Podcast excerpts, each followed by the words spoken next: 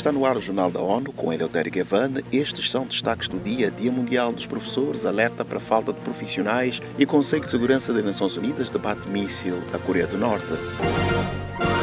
O líder das Nações Unidas emitiu uma nota condenando o lançamento de um míssil balístico pela Coreia do Norte e nesta quarta-feira o Conselho de Segurança realiza uma sessão que debate a questão.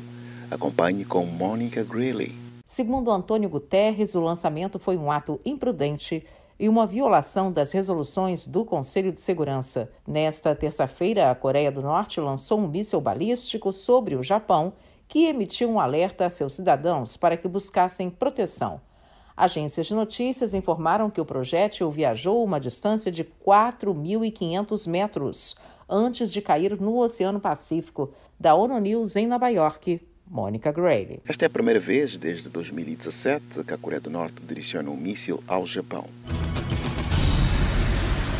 Neste 5 de outubro, a Organização das Nações Unidas para a Educação, Ciência e Cultura, Unesco, e a Organização Internacional do Trabalho, OIT, celebram o Dia Mundial dos Professores. Acompanhe com Mayra Lopes. A falta de profissionais, agravada com a pandemia de Covid-19, vem afetando especialmente áreas mais pobres, mulheres e meninas, e populações mais vulneráveis. Em mensagem conjunta, os líderes da Unesco, OIT, Unicef e Internacional da Educação revelam que são necessários mais 24,4 milhões de professores no ensino primário e cerca de 44,4 milhões de docentes no nível secundário para alcançar a educação básica universal até 2030, da ONU News em Nova York. Mayra Lopes. O documento foi assinado pela diretora-geral da Unesco, Audrey Azoulay, e o diretor-geral da OIT, Gilbert Wongbu, a diretora executiva do Unicef, Catherine Russell, e o secretário-geral da Internacional da Educação, David Edwards.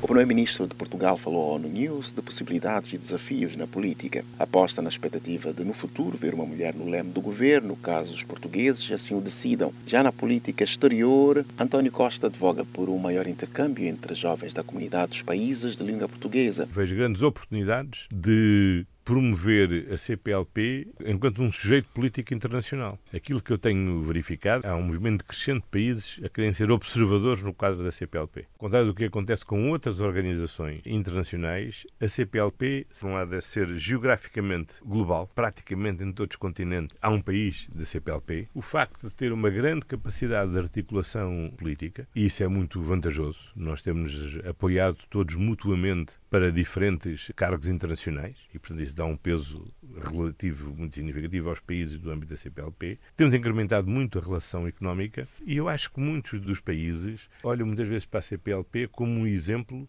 de como foi possível reinventar uma relação depois de um período colonial mais longo, aliás, do que a genialidade dos outros, tão duro. A verdade é que tivemos a capacidade de nos reinventarmos nessa nossa relação. Costa destacou que o Grupo de Nações está ligado por mais do que uma relação do passado. Angola preside o bloco desde 2021.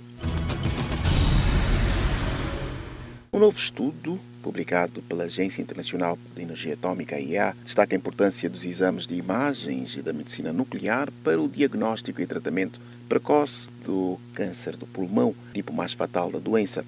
Os detalhes com Ana Paula Loureiro. A AIEA, em parceria com especialistas globais de sete organizações influentes de tratamento da doença, desenvolveu um documento pedindo melhorias na infraestrutura global de medicina nuclear para melhorar os resultados para os pacientes com câncer de pulmão e fechar a lacuna no atendimento.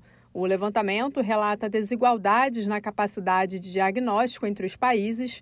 Um scanner de tomografia computadorizada atende uma média de 25 mil pessoas em nações de alta renda, em comparação com 1 milhão e 700 mil em países de baixa renda.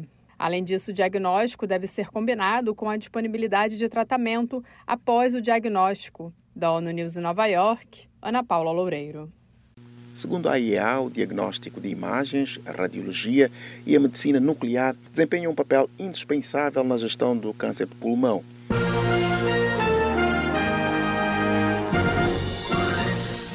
E este foi o Jornal da ONU. Confira mais detalhes sobre estas e outras notícias no site da ONU News e nas nossas redes sociais. Para nos seguir no Twitter, vá para o arroba ONU News.